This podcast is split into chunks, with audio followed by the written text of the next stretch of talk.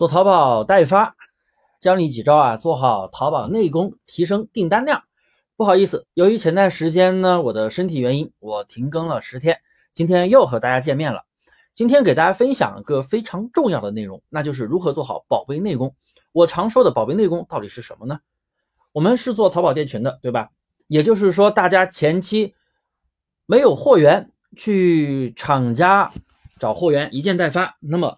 在你挑好优质的厂家货源之后，图片还有宝贝信息都是用的工厂货源店的。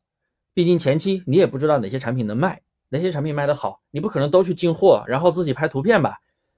那么只能先用不囤货代发的方式，也就是无货源的方式做起来小爆款了，再去考虑进货。所以呢，图片方面我们有没有办法去拍摄？但是呢，可以修改信息。那么宝贝内功到底包含哪些内容呢？我教大家一个非常简单的方法。我们首先用手机淘宝，随机打开一个宝贝。假如你现在就是卖家啊，错了，你现在就是买家，以买家的身份，我们来看看直接反映给你作为买家的有哪些信息。音频下面呢，我配了图片，大家可以结合这个图片来看。我们从下往上看来看一下啊，从上往下来看一下。一，我们首先看到的是什么？主图视频还有主图，所以我们尽量要保证图片和视频的信息齐全。主图上可以标注跟竞争店优势更大的信息，比如说你的宝贝有哪些优势，你标注好。比如说你发货更快，哎，你写出来闪电发货；你送运费险，哎，写个免费试穿。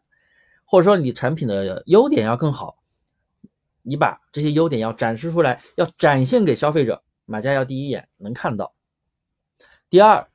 我们接下来就是能看到价格，还有优惠券信息，所以我们的店铺也要设置相应的营销氛围，比如优惠券、淘金币抵扣等等。三，我们再往下看，我们可以看到的是发货信息是否包邮，多久发货。那大家要注意，多久发货，它显示了两次，分别在发货和保障里面显示。那说明发货时间真的非常的重要，它直接展示给买家的。有一些做无货源的朋友为了偷懒，全店宝贝设置同一个运费模板，他怕被投诉，然后写一个发货时间四十五天。要知道，那买家在这个宝贝页面，他看到两次提醒他四十五天才发货，你觉得他还会买你的宝贝吗？那能及时发货的宝贝，你一定要单独设置发货时间。你二十四小时内发货的，你赶紧写二十四小时发货呀，这可是你的优势呀，对不对？四，哎，我们再往下看呢，就是宝贝的评价了。我们一定要设置出杨桃买家秀，不会设置的朋友可以添加我的微信大猫五三八三，我教你，有问必答。五，问大家也是非常重要的，评价和问大家都是提升转化率非常有用的内容，特别是对于标品来说。我举个例子，学生书桌，购买对象一般都是家长。家长爸爸妈妈给孩子买书桌，肯定会考虑是否含有甲醛，是否油漆味道特别大，是否光滑，表面带不带刺，万一把胳膊划伤了怎么办？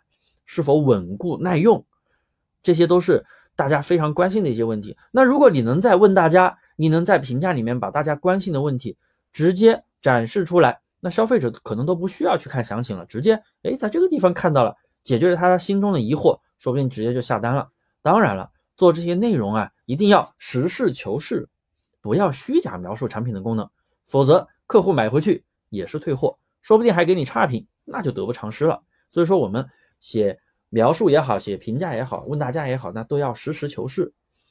六，最下面的就是详情内容，这个内容不可控，因为你做无货源都是用的厂家的详细内容，但是我们可以在首屏上做一些差异化，首屏图就是第一张图，哎，我们可以写个营销海报。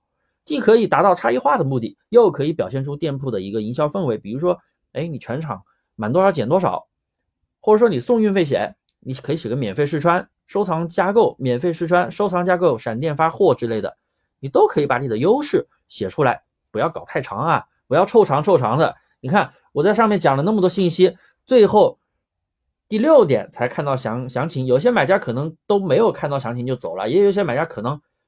没有看到详情也就下单了，所以你的这个首屏海报图你不要凑长凑长的，搞好几张，买家根本就没有心思看了。我讲的这些内容呢，大家可能听完觉得很简单，怎么都是些入门的东西？但恰恰是这些特别容易被忽略的基础，很多人做不好。我今天说了，你才能注意到。我不说，有多少人能够注意到这些内容呢？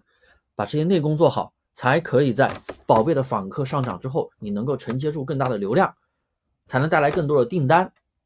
大家欢迎订阅我的专辑，我也会免费送你一套淘宝店群的精细化运营课程。有问必答，带你学习更多的基础。要知道，万丈高楼平地起，基础是做淘宝非常重要的。千万别想着整天什么刷动销啦，什么大量铺货啦，新手去做这些东西基本上都是死。老司机可以做，但新手切记打基础。好了，接下来的时间我也会按照原来两天更新一次的频率给大家去更新这个节目内容。大家一定要订阅，多多支持哦。